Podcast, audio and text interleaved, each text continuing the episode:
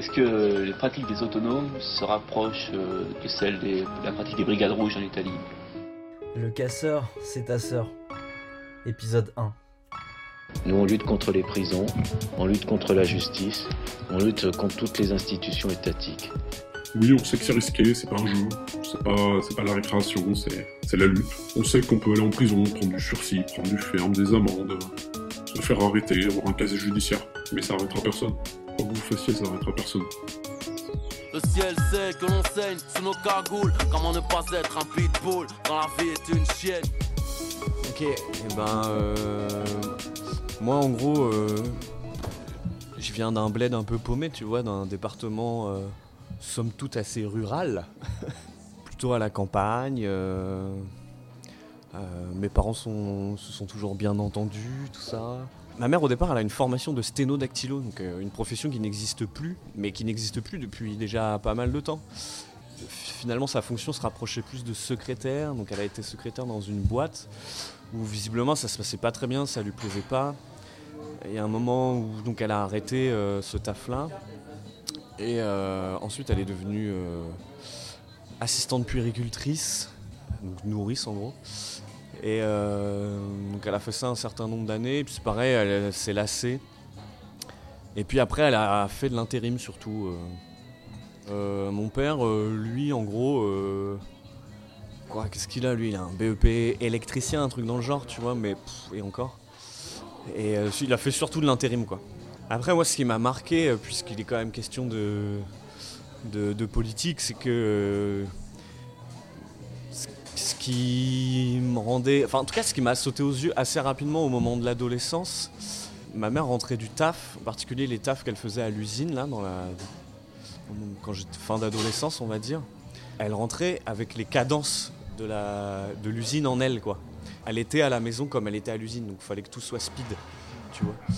Et, euh, vu que souvent euh, dans euh, les ménages français, ben quand une mère rentre en fait euh, c'est son deuxième travail qui commence. et ben quand les trucs étaient pas faits ça allait pas ou machin ou quand nous on, lui demandait d'être présente pour euh, d'autres trucs que les tâches ménagères, ben elle ça la ralentissait et en fait ça la saoulait. Enfin bref, du coup, il y avait ça, c'était un peu, un peu relou. Mon père, lui, euh, bah, il était plus euh, dévolu euh, au taf à l'usine, donc en fait, euh, beaucoup moins présent. Voilà, en gros, c'est ça. Et puis aussi, je me suis retrouvé, dans la mesure où euh, je suis l'aîné, euh, à avoir des tâches euh, comme garder ma sœur euh, assez jeune quand euh, mes parents allaient travailler. Du coup, à la fois, ça responsabilise, mais en même temps, c'est. bah, un peu raide quand tu te retrouves à euh, 10-11 ans à garder des après-midi entières ta sœur avec des tâches à faire. J'ai eu des parents, enfin j'ai des parents de gauche. Avec ma mère, c'est plus compliqué d'aborder ces sujets-là. Mais avec une fibre un peu euh, humaniste, euh, euh, votant à gauche, mais comment dire. tu vois, avec quand même un truc pas anti-fonctionnaire, mais oui, les fonctionnaires ils foutent pas grand chose, machin. Mais qu'au fond, euh, des éléments de discours et d'affect de droite transmis par ses parents, donc mes grands-parents qui eux sont clairement à droite. quoi. Mon grand-père est gaulliste, ma grand-mère adore Sarkozy, si elle pouvait coucher avec, elle couchera avec. Mais ma mère est plutôt de gauche, alors d'où ça vient, je sais pas trop. Son rapport à la politique, je sais pas trop comment il s'est construit. Peut-être euh, au contact de mon père, j'en sais rien. Mon père, lui, était plus, euh, enfin, est plus à gauche. Je sais que au moment de euh, l'élection présidentielle de 2007, si je dis pas de bêtises, quand c'est Sarko qui a été élu, c'est ça. Lui, il avait voté au premier tour. C'était encore la LCR, donc la Ligue communiste révolutionnaire. Donc mon, mon père, quand même, plutôt à gauche, quoi. Mais pour autant pas syndicaliste, avec une méfiance euh, à l'égard des syndicats. Je sais pas trop d'où ça vient, mais euh, et, euh, et puis mon père surtout, euh, il y a un truc où mais c'est là où en même temps l'intime se branche sur le politique. il a un tel rapport à l'autre où il peut pas lui dire non quoi. Et donc les exigences de rendement, tout ce qu'on lui demande au boulot, il sait pas dire non. Et, donc vu que tu bosses pour un, un patron, ben très souvent tu dis, enfin tu, lui en tout cas ne disait pas non à ce qu'on lui demandait quoi. Du coup plus à en vouloir à ses collègues euh, euh, qui eux osaient plus dire non ou à critiquer un peu. euh. Bon voilà. Du coup, pas de parents syndiqués ni syndicalistes, mais quand même à gauche. Alors, mon père plutôt NPA et ma mère plus, je sais pas, PS, on va dire, un truc comme ça. Collège-lycée, euh, franchement, l'arrivée au collège, c'était pas simple parce que je débarquais de mon école euh, communale euh, à la campagne où tout le monde se connaissait. Après, je me suis fait ma bande de potes, quoi. Alors, pas mal autour de trucs un peu ado, grunge, metal, skate, tout ça, mais, mais du coup, avec une première fréquentation de la marge, on va dire, qui, je pense, n'y a pas été pour rien dans ma politisation ultérieure, quoi. Ensuite, le lycée, euh, ça s'est davantage affirmé, une crise adolescente euh, grandissante, quoi. Puis aussi avec des préoccupations qui dépassaient mes parents, je pense. euh. Et puis aussi, j'ai commencé à nourrir de l'intérêt pour des trucs plus intellectuels, ce qui n'est pas, ce qui est pas du tout le cas de mes parents. En fait, la morale de mes parents, qui est la même morale que mes grands-parents, c'est en fait, tu te trouves un boulot. Enfin, tu fais des études pour trouver un travail, mais la dimension d'épanouissement, de plaisir dans l'étude ou je sais pas quoi, ça ça existe pas trop. Un peu plus du côté de mon père, mais parce que lui-même euh, se rend bien compte que le travail c'est du travail en fait, que c'est pas le lieu où tu vas t'épanouir.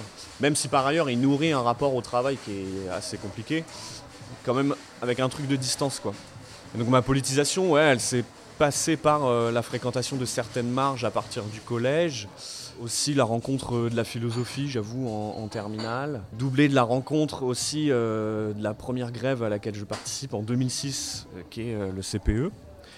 Où en fait c'est un rapport assez sensible à tout ça quoi. C'est pas un truc de conscience où là je découvre tu vois l'extorsion de la plus-value dans le mode de production capitaliste. Non pas du tout. C'est pas un rapport idéologique c'est un rapport affectif à tout ça où en fait c'est cool de pas avoir cours tu vois et euh, où on fait les cons, euh, mais pas que, aussi on discute, euh, et puis il y a des éléments un peu plus théoriques, idéologiques qui passent à travers ça. Mais c'est d'abord un rapport euh, sensible à ça, donc on n'a pas cours, on va boire des bières, on va fumer des joints, Euh, j'apprends à jongler, euh, parce que j'ai une petite fibre babos à ce moment-là, tu vois, enfin, mais du coup, voilà, un approfondissement aussi de... bah, d'un rapport à la marge ou d'un rapport un peu plus critique parce que ça commence à être nourri de lecture donc là, à ce moment-là, j'ai un pote un peu plus âgé. Et lui, il découvre le situationnisme à l'école des beaux-arts, donc Guy Debord. et donc pareil, il me parle de tout ça, moi ça me fait kiffer. J'arrive à trouver sur internet les films de Guy Debord, trucs les plus chiants au monde. Mais en vrai, je kiffe quoi à ce moment-là, parce que ça me paraît tellement... euh, ça sort tellement du lot que euh, j'adore. Et donc je regarde tous les films de Guy Debord à tel point que euh, je retranscris les dialogues sur papier, tu vois pour, pour les avoir comme un bouquin. À ce moment-là, j'ai 17-18 ans. Ensuite, je découvre le mouvement altermondialiste aussi, travers euh, d'autres lectures, genre euh, Camille de Toledo, Archimondin Joli Punk. Un premier truc que j'ai lu, c'est entre la fiction et le truc autobiographique. Lui, c'est un espèce de dandy anarchiste, c'est un peu nul en vrai, mais à cette époque-là, euh, bah, ça me fait rentrer un peu plus dans ces trucs-là. Donc après, je m'intéresse à tous les trucs un peu altermondialistes et tout. Couplé à hum, la crise d'adolescence ce, ce faisant, je vais au Canada, je découvre un peu euh, l'autonomie, entre guillemets, mais l'autonomie, c'est-à-dire l'indépendance à l'égard des parents. Euh, pareil, à penser des trucs un peu tout seul, à me rendre compte de la vitesse du monde, tu vois. Parce que je vais à Vancouver, euh, à l'été euh, 2006 ou 2007, je sais plus. Et là, j'hallucine quoi. La pauvreté incroyable, l'hyper-libéralisme dans cette ville, tous ces trucs-là quoi. Et donc, je fais euh, des petites expériences, genre euh, passer 24 heures dans la rue, euh, donc à pas dormir, à être au contact de clodo. je fais des, petites expériences comme ça quoi. J'étais logé dans une host family, donc une famille d'accueil. et là, je suis assez libre, c'est-à-dire que j'ai des cours le matin dans un lycée international. Et, et l'après-midi, c'est des sorties, mais c'est pas non plus euh, surveillé, surveillé quoi. Et donc en fait, euh, je prends un peu d'autonomie. Je traîne avec des Mexicains plus âgés que moi. Et tous les autres Français qui en fait supportaient pas euh, le groupe de Français qu'on formait parce que c'était beaucoup d'enfants de Bourges euh, insupportables. Et, euh, et donc on était 4-5 Français sur euh, la trentaine de Français qu'on était à pas supporter les Français en fait, tu vois. Parce que eux ils étaient là à tout critiquer, tout, euh, à considérer que les Mexicains c'était des débiles, enfin tu vois, des trucs comme ça. Nous on les kiffait parce qu'ils étaient plus âgés, ils avaient 21 ans, ils pouvaient aller acheter de l'alcool et des clopes, c'était trop cool. Mais c'est par contre quand je passe le bac, donc là j'ai un, un rapport un peu cool avec mon prof de philo qui lui est assez déjanté, une méthode d'enseignement assez cynique, très théâtrale. Enfin bon, je passe tout un tas de détails. Du coup, je me dis, bah, je vais faire de la philo. euh, puis j'ai le soutien de mon père. euh, il connaît rien, mais il me dit, ok, si t'as envie de faire ça, tu fais ça. Bon, bah super. Et par contre, en rentrant à la fac, je me dis, là, je vais essayer de rencontrer du monde euh, pour, euh, pour faire des trucs, quoi. J'arrive à la fac. Ça, c'est des vieux trucs, hein. Alors, je rencontre un type. Je me souviens plus de son prénom, mais peu importe, c'est pas très grave. Donc j'arrive à la, fac et il y a euh, des blocages euh, qui démarrent quoi, assez vite. Et puis au début j'y vais pas parce que je sais pas trop où ça se passe, le campus il est grand, je connais personne, bon, voilà je suis un peu paumé quoi. Très rapidement il y a un mec en philo euh, qui d'ailleurs n'a pas continué par la suite, euh, qui voit que je suis intéressé par ça, il me dit ouais je connais des gens machin euh, qui, qui participent au blocage, si tu veux je t'emmène et tout, puis euh, donc il m'emmène là-dedans. C'était un amphithéâtre qui était occupé, euh, qui était l'espèce de base arrière euh, du blocage, quoi. Et donc j'y vais, euh, mais du coup je débarque là-dedans, il y a toute une bande qui est constituée, avec ses codes, tu vois. Et à la fois je les trouve cool, et en même temps je les trouve un peu flippants, quoi. Il y a un truc, je me souviens, tous les soirs c'était bataille d'accoudoirs euh, dans l'amphithéâtre, vraiment les gens se mettaient des pains, quoi. Et moi je trouvais ça... Bah, je trouvais ça un peu flippant. Puis moi, ce qui m'animait euh, à ce moment-là, euh, c'était d'avoir des discussions théoriques. euh, ouais, voilà, en gros, c'était ça. C'était pas de me balancer des accoudoirs dans la gueule le soir, quoi. Donc, bon, je traîne un peu là. En plus, dans ma petite coloc à ce moment-là, ça commençait à pas très bien se passer. Donc, j'avais envie d'ailleurs. Donc, je dors un peu là-bas. Puis, au bout d'un moment, je sais pas, il y a un truc. Un peu trop bourrin, euh, qu'en plus je comprends pas trop, et, euh, et puis surtout une bande euh, assez euh, hermétique, quoi, difficile d'y rentrer. Donc en fait, je participe au, au manif, au blocage, mais je m'intègre pas dans ces trucs-là. Après, ce que j'ai pas précisé, c'est que dès la crise d'ado, en fait, il y a un truc très radical qui se joue, c'est-à-dire que je me dis, je veux pas mener la même vie que mes parents, quoi. Vraiment. Pourtant, avec euh, tout l'amour que je peux leur porter, hein, mais euh, il y a quand même un truc où euh, je me dis ah ouais non, ça a l'air trop chiant quoi, le travail, tout ça. Enfin, à la fois ça a l'air chiant, puis ça a l'air hyper angoissant quoi, aussi. Et puis il y a un truc aussi de, crise d'adolescence, mais pas que, c'est que ça me paraît complètement insensé en fait de, vivre la vie qui mène quoi. Vraiment un truc d'absurdité euh, hyper radical. euh, à tel point, je me souviens que c'est hyper cliché, hein, mais euh, je lis euh, le mythe de Sisyphe d'Albert Camus, donc le truc me saute un peu à la gorge, tu vois. Et puis il y a un moment où se pose vraiment pour moi la question du suicide, tu vois, à l'adolescence. Ouais, ouais, ouais, ouais, vraiment. Hein. Et euh, bon, avec du recul, je me rends compte qu'il y a pas mal d'ados euh, chez qui cette question-là se pose un peu, mais euh, moi, elle s'est vraiment posé un moment où je me dis, waouh, vraiment une radicalité euh, de l'absurdité du monde que je prends en pleine gueule au moment de la crise d'adolescence, quoi. Donc il y avait déjà un truc hyper radical à ce moment-là. Après, ça s'est politisé davantage à travers des lectures comme L'appel, L'insurrection qui vient, du comité invisible et tout qui étaient des choses qui m'ont parlé un peu plus que la société du spectacle de Guy Debord, par exemple, parce que c'était beaucoup moins idéologique, au fond. Euh, une écriture plus sensible aussi, je sais pas comment le dire, mais avec un espèce de goût euh, pour la destruction euh, qui s'est affirmé de plus en plus. J'étais en recherche de textes comme ça, porteurs d'une radicalité. En fait, qui allait aussi donner du sens à une certaine forme de mal-être, bah, mi-mal-être, mi-intérêt intellectuel, théorique. quoi. En fait, l'an- l'angoisse, elle se résorbe euh, jamais complètement. Je dirais ça. Euh, Mais c'est plus au fond des rencontres que des lectures. Bah, après, c'est aussi. euh, là, je parle de ça avec euh, une 10-15 ans de recul, tu vois, maintenant. euh, donc, tu m'aurais posé cette question-là quelques années auparavant, je t'aurais pas donné la même réponse. Mais Je pense qu'à un moment, notamment à travers la philosophie, j'ai cherché, euh, enfin l'étude, l'étude de la philosophie, j'ai cherché un peu des réponses comme ça, tu vois, des espèces de signifiants qui allaient combler euh, l'angoisse. Puis en fait, l'angoisse, c'est pas résorbable par le signifiant, quoi.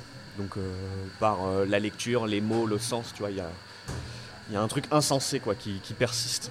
Et donc ça, c'est un premier point. Mais du coup, c'est plus des rencontres. C'est comme si les impasses liées au, au milieu familial duquel tu viens, euh, bah, tu trouvais euh, d'autres solutions à travers des rencontres que tu peux faire. Quoi. Donc des rencontres de groupes, de bandes.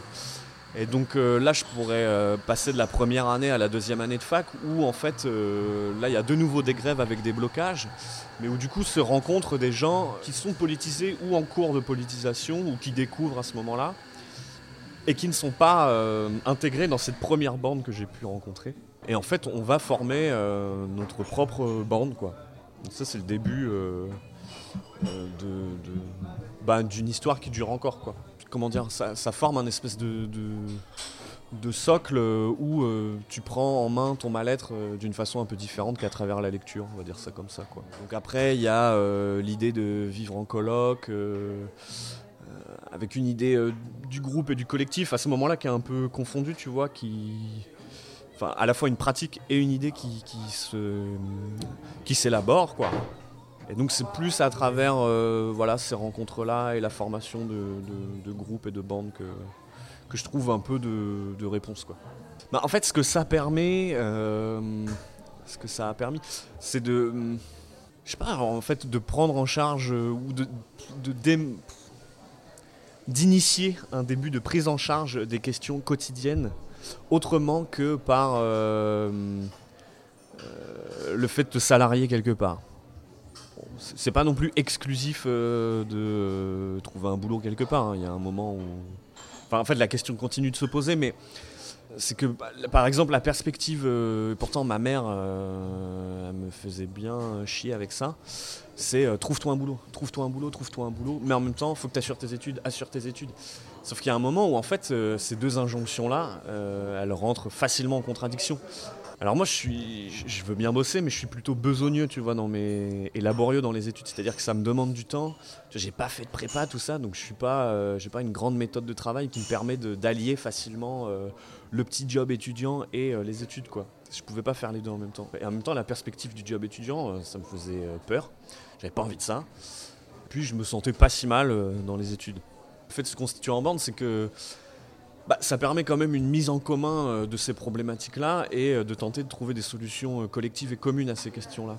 Donc se mettre en colocation, par exemple, c'est une manière de continuer de partager ces problématiques-là, euh, de tenter d'y trouver des solutions collectives, même si ça marche pas toujours.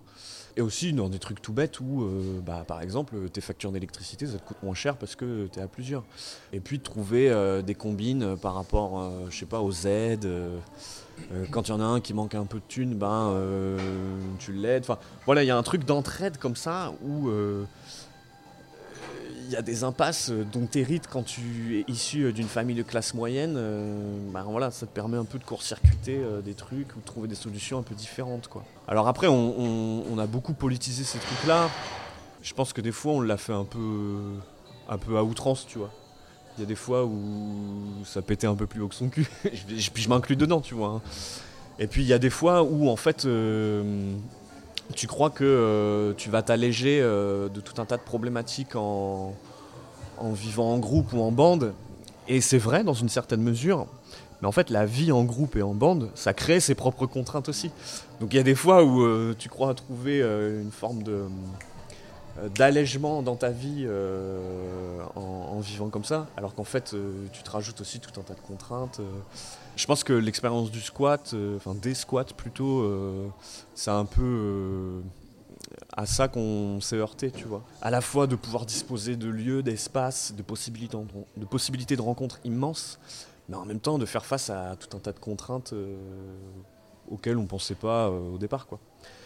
Alors en même temps, ça fait grandir, mais euh, des fois, tu te prends des claques dans la gueule. bah, les flics, euh, tu les rencontres d'abord euh, dans la rue, au quotidien, Alors je vais pas m'inventer un passé de gamin de banlieue, hein, c'est pas du tout mon cas, donc euh, voilà, mais euh, ne serait-ce que euh, tu débarques de ta campagne, euh, tu vois, moi c'est mon cas, et puis tu as des patrouilles de flics un peu partout, tu les rencontres surtout d'abord en manifestation, en tout cas pour moi c'est d'abord en manifestation, et puis surtout qu'en plus c'est des manifestations post-CPE, qui a quand même été un mouvement fort, qui a secoué l'hexagone, c'est un mouvement qui a mis en œuvre une violence qu'on avait peu vue, enfin plus vue depuis un certain nombre d'années quoi. Alors peut-être euh, que la dernière fois c'était 95, mais là je peux rien dire, je l'ai pas connu. Mais il y avait que- quelque chose, euh, parce que 95 c'était encore, euh, me semble-t-il, un mouvement très syndical, mais voilà, un syndicalisme qui y allait quoi. Que à partir de ces années-là, le syndicalisme s'est un peu enfoncé, bon. Et là, du coup, c'est une contestation qui s'est faite un peu en marge du syndicalisme, euh, en renouant avec des réflexes un peu gauchistes, euh, voilà, un peu euh, situ, autonome, années 60-70, euh, France, Italie, Allemagne, machin. Mais du coup, avec une pratique politique dans la rue, en dehors des syndicats, et qui refusait le jeu de la représentation. Ça, c'est à la fois porteur d'une radicalité et d'une certaine efficacité qui, moi, m'a séduit énormément. Donc le rapport aux flics, euh, il est d'abord là, dans la rue, ou euh, qu'un rapport euh, d'inimitié, quoi. C'est-à-dire que ton flic, c'est l'ennemi, tu vois.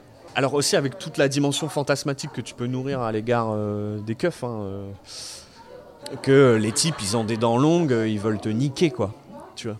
Alors que, bon, effectivement, c'est pas des types sympas, je les considère toujours comme des ennemis politiques, mais faut pas non plus exagérer, tu vois. Ils sont pas là pour te bouffer, même si...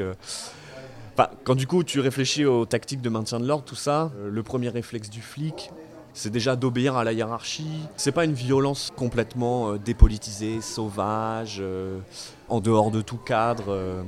Parce que le paradoxe actuel, c'est que la violence complètement hors cadre des keufs, en fait, elle est soumise à un cadre d'hypertolérance à leur égard. Et je pense à des contre-sommets, enfin un en particulier qu'on a fait. Euh, c'était assez fou, quoi. Moi, je me souviens d'une scène. euh, Enfin, déjà, il y avait tout un truc où tu débarques dans un camp euh, contre sommet, machin. T'as des hélicos en permanence. des espèces de véhicules semi-militaires de la gendarmerie qui sont un peu postés dans la ville. Enfin voilà, drôle d'ambiance quoi. Tout le monde qui est hyper méfiant dans le camp. T'as même des gens qui sont de ton côté qui sont cagoulés, qui te donnent par leur nom, machin. Donc en termes d'accueil, c'est c'est un peu spécial. Tout le monde qui cache sa plaque d'immatriculation. Et en même temps, c'est compréhensible, hein, tu vois. Mais euh, du coup, en termes d'accueil ça, et d'ambiance, c'est quelque chose, quoi. Tu dis, waouh, ok. T'as des AG, mais c'est compliqué d'y participer, tout ça. Il y a une espèce de flou au niveau des décisions, mais en même temps, c'est ce qui fait. Enfin, qui est de l'opacité, c'est ce qui fait qu'une action est possible, parce que sinon, si c'est transparent, bah, en fait, les flics ils savent tout, et puis euh, pas moyen de faire des trucs. Enfin, bon, mais quand tu débarques là-dedans, c'est compliqué, quoi. Ensuite, tu te lèves à 5-6 heures du mat, je sais plus. Tu te prépares, machin, et euh, franchement, tu te prépares comme si t'allais à la guerre, quoi. Moi, je, je flippe, mais en même temps, il y a de l'adrénaline. Je sais pas trop à quoi je vais m'exposer, en fait, à ce moment-là. Et c'est après coup qu'il y a quelque chose que ça va marquer chez moi et que ça va, je sais pas, ça va modifier quelque chose de mon rapport à tout ça. Et donc en fait, nous on y va, on y va à plusieurs. Euh, Donc en, bande, euh, on, a des binômes, euh, on est un peu équipé, tu vois, sérum fille, citron, tout le merdier. De quoi camoufler le visage, certains des noms de code pour pas se perdre, des trucs comme ça, enfin voilà.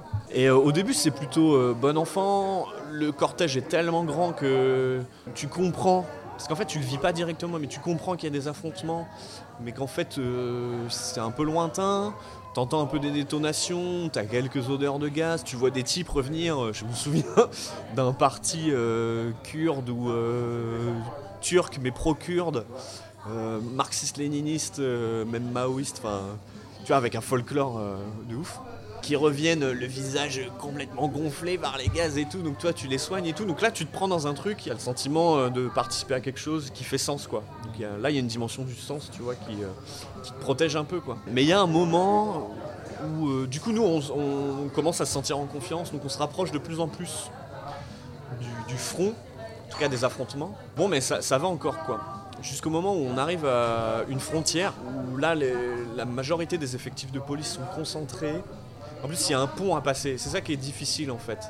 C'est qu'il y a un pont à passer et donc du coup pour euh, les keufs c'est beaucoup plus facile pour eux de tenir ce truc là. Et donc là il y a des heures et des heures d'affrontement, la manif passe pas euh, euh, la ligne de keuf en fait.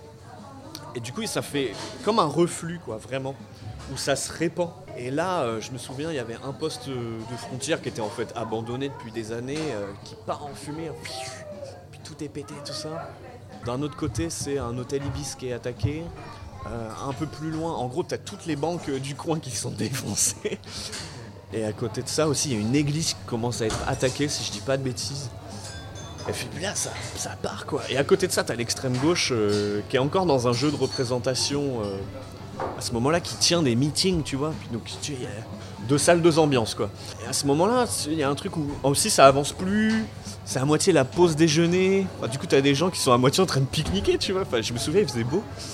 Euh, sous, enfin, puis des nuages de gaz, des trucs comme ça, bon, et des colonnes de fumée noire et tout. Et, euh, mais c'est là où ça rejoint la dimension de la jouissance, c'est-à-dire qu'il y a la satisfaction euh, d'exigence à la fois pulsionnelle et politique, mais qui dépasse le principe de plaisir, tu vois. C'est un truc, c'est presque débordant, tu vois, de, de, jouissance, tu vois. Et où euh, là, par contre, je sens que l'angoisse, euh, ça commence à me saisir. Quoi. Et puis en plus de ça, les keufs commencent à. Parce qu'ils, voient les colonnes de fumée se former, tu vois. Ils se rendent compte que ça, euh, il y a eu un reflux. Et que les gens se sont dit, bah c'est pas grave, on peut pas passer, mais on va niquer tout le reste. et donc là, les keufs allemands et français. Ben, euh, ils y vont, mais comme des bourrins, quoi. Là, ça se débride pour le coup, la violence des keufs. Eux aussi rentrent dans un truc de jouissance euh, débridé. Et donc, ils font reculer tout le monde. Et je me souviens d'hélicoptères euh, qui gazaient, quoi. Ça gazait depuis les hélicos. Et là, je me dis, putain, les issues sont prises, y compris le ciel. Euh, nous, du coup, on, se réfugie, entre guillemets, là où il y a les meetings de l'extrême gauche. C'est compréhensible parce qu'on se dit là, on va se protéger, mais en fait, euh, c'était un peu une erreur, parce que c'est une souricière, quoi. Et euh, là, les keufs, euh, pris dans leur frénésie de violence, continuent de gazer, de taper, y compris du ciel. Et là, je me sens vraiment comme une souris, quoi, pris au piège. Je me souviens de tout le monde qui court. Là, il y a de la panique pour le coup. Et il y avait un talus au-dessus duquel il y avait une voie ferrée. Du coup, bah, on court comme des dératés, machin. Je me souviens de ce truc-là, c'est qu'en plus, il y avait une pauvre bagnole de keufs, euh, les connards de keufs qui avaient laissé ça euh, en plein milieu, qui se faisait défoncer par des types et tout. Et du coup, l'hélico, il avait... l'hélico, il avait repéré ce truc-là. Et nous, on dévalait du talus. Et on pensait re- rejoindre euh, la manif, où en fait, il y avait la bagnole de keufs qui se faisait défoncer. En fait, l'hélico, il, il- bombardait des trucs de gaz. Et euh, pareil, pas moyen de rejoindre euh, la manif à ce moment-là. Et donc en fait, c'est des jardins ouvriers qui bordaient la ligne de chemin de fer. Et donc on a passé plein de jardins ouvriers comme ça, comme des débiles, pour rejoindre un méga cortège. Où là, il y avait tout, euh, les associations, tu vois, le, le réseau altermondialiste euh, des années 2000, quoi, attaque, machin. Mais là, du coup, c'est beaucoup plus calme. On regarde si tout le monde va bien, machin. Et donc, tout le monde est là, quoi. Ça, au moins, ça va. Mais là, je me dis, waouh, qu'est-ce qui s'est passé? Et là, pas moyen de rester euh, dans la manif. euh. Ah bah moi, j'avais qu'une seule envie, c'était de sortir du, cortège, quoi. C'était pas possible pour moi de rester dans le cortège. Je me souviens avec un, un pote de l'époque, on est sorti, on est allé se poser sur une ligne de chemin de fer abandonnée, où il y avait des wagons. Euh, sauf que là, manque de bol, en fait, il y avait des patrouilles de keufs. Donc ils viennent nous voir, contrôlent les sacs, machin. Moi, je flippais pas mal. Sauf que ces bâtards, euh, il fallait qu'on fasse un détour de ouf pour rejoindre le camp, quoi. Et euh, mais là, c'était vraiment l'angoisse, c'était pas de la peur, quoi. Ouais. Parce que la peur, ça suppose, tu vois, un objet bien identifié. euh, et là, là, non, c'était vraiment, je savais pas. J'étais débordé par l'angoisse. Et euh, là, du coup, ça a créé un rapport aux flics euh, placé sous le sceau euh, de la peur et de l'angoisse. Puis du coup, aussi un rapport à la violence avec, où pour moi, ça me paraissait plus évident, d'un point de vue sensible, d'aller à l'affrontement, même si au niveau de la stratégie politique, je me disais, euh, il n'y a pas le choix, en fait, c'est ça qu'il faut faire. Du coup, ça a commencé à reconfigurer un peu mon rapport aux politiques, plus sous l'angle euh, d'une forme de soin et d'écoute, quoi. Et du coup, c'est-à-dire que de penser les conditions euh, à la fois sensibles et matérielles d'un affrontement. C'est-à-dire qu'en gros, ça c'est possible que si tu as un soutien. Euh, Si t'as pas de soutien euh, des gens euh, qui vont au charbon, ton rapport de force il est pas tenable. Donc j'ai plus commencé à penser les choses de ce point de vue-là. L'idée c'est pas de, de dire que euh, plus il y a de flics euh, qui sont blessés, euh, plus on gagne politiquement. Non, le, le point il est pas là. Comment dire, les rapports de pouvoir, ils sont inscrits matériellement. C'est quasiment une infrastructure, le pouvoir, pour reprendre une des thèses de l'insurrection qui vient. et donc, du coup, si tu t'en prends pas à la configuration matérielle du monde, tu, tu, tu changes pas en fait les choses. Et pour changer la configuration matérielle du monde, ça suppose de changer les usages, voire d'empêcher l'usage de certaines choses. Donc, vraiment là, au sens littéral, de détruire certaines choses pour pouvoir changer le monde. Et sauf que la configuration euh, du monde, euh, elle sert certains intérêts qui vont être défendus, et défendus notamment par les keufs. Bah donc à ce moment-là, quand toi ta perspective euh, c'est changer le monde et de changer les usages de tout un tas de choses et que euh, les flics se mettent en travers de ton chemin, euh, la violence est un des moyens possibles. Mais du coup, après, on pourrait distinguer euh, deux types de violence. Euh, T'as la violence où tu t'en prends aux banques, et donc là, c'est une violence qui est purement matérielle et, des, et, déprédative. Je sais pas si ça se dit vraiment. Euh, mais après, tu as la violence où tu veux faire reculer euh, les gens qui t'empêchent euh, d'accéder euh, à ton but, quoi. Un truc que je conseille, truc culturel, quoi. Ben euh, là, j'attends euh, avec euh, impatience euh, la troisième saison de euh, Golden Kamuy. C'est vraiment cool. Euh, sinon, j'incite euh, tout le monde à regarder euh, South Park, évidemment. Alors ouais bah si de Damso euh, ce que j'ai bien aimé c'est euh, une des premières chansons de son nouvel album qu'il a sorti là c'est euh, l'éveillé ou le veillé c'est c'est écrit un peu bizarrement ouais celle-ci elle est cool ouais Vous pouvez retrouver nos autres projets sur Spotify, Deezer et votre application de podcast.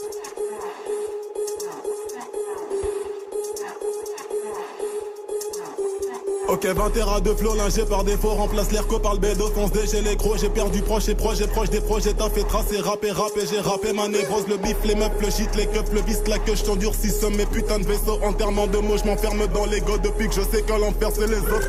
Ok putain de merde God God bless. Daron sorti de la haine faut que je me confesse. J'écris ma vie je défie Marie-Jeanne tous les soirs. Briser la nuit briser ma vie sans trop d'espoir. Au bout de l'avenir je peux faire le début à la fin. C'est quoi un souvenir quand t'es le seul qui s'en souvient? Jeune africain un tas mon historien. Je suis calibré je pas le temps quand on vient nos mains cœur trop foncé car corps trop fonce départ porte au torché sans conséquence. C'est dans ces moments là quand c'est empêché de foncer dans le tas de l'offre santé pour l'un et l'autre pour l'une ou l'autre raison insensée oui c'est insensé non c'est un sens unique. C'est ce que je pensais je suis crétin sensé qui préfère se lancer dans dispute. La pute m'a dit mesdames s'il faut que tu te calmes deux secondes. Je suis pas ta pute je suis pas ta vie je suis pas ton best plan ma qu'espère est temps c'est vraiment décevant t'es vraiment trop con. Qu'elle me dit oh ta gueule tu me casses les couilles. Tu me casses les couilles putain moi je voulais juste qu'on baisse tu voulais juste qu'on baisse je voulais juste qu'on baisse ouais mais bon laisse tomber reste tant pis baisse le son. Et maintenant qu'est-ce qu'on fait? Je reste quand t'es là c'est ça? Tu me casses trop les couilles bitch par avant la gifle je risque vraiment de mal agir pute casse-toi de ma vie allez salam salut non je vais pas te marier qu'on installé hors de ma vue. Comme beaucoup d'hommes sur terre, j'ai rêvé de bonheur et d'amour, villa sur la mer, en plage côtière. Mais comme beaucoup d'hommes, je n'ai pas du tout eu ce que je voulais. De loin comme de près, j'ai plus fait la guerre que fait l'amour. Et l'amour c'est quoi quand le mariage est la cause principale du divorce? Si mes sentiments se trouvaient en dessous de la ceinture, j'aurais été plus sauvage éjaculateur précoce. Wow, wow, wow, wow. De plus en plus loin de ce qui nous reprochait vraiment. Je suis là sans être là, là-bas si j'y suis, je serais plus que là où je suis actuellement, physiquement. Ces fils de pute ne m'aiment pas, eux tous même toi. Tu souffres d'être toi en survêt noir, un bras d'honneur aux lois. Qu'est-ce qu'il y a de rose en toi à part ce truc où je mets mes doigts, je sais pas. hein. Je veux pas qu'on vive ensemble, je veux qu'on meure ensemble. Parce que la mort approche et que c'est elle qui tranche. Pour ça que le savoir-vivre n'est pas de la politesse Mais de la politique pour prendre la vie des gens. Promouvoir l'iraison, puis être pris pour exemple. Donner des directions, donner des solutions Donner des directives sur la vie active. Disant que la vie active doit être la vie des gens. Comme une érosion d'émotions sélectives Envers religion, dévotion sans litige. Funèbre horizon entièrement sensitif Car la mort est la somme de ce qu'on leur en sent Et par ailleurs, on prend plus le temps de dire ce qu'on voulait. On prend plus le temps de dire ce qu'on pouvait faire. C'est-à-dire quasi tout refaire Les défauts apaisent l'absence de raison. Pas de namas, les peu de modestie Corps dévaste les magnums précis Corps est chargé, pas toi qui décide Radar à flash et gamos trop speed.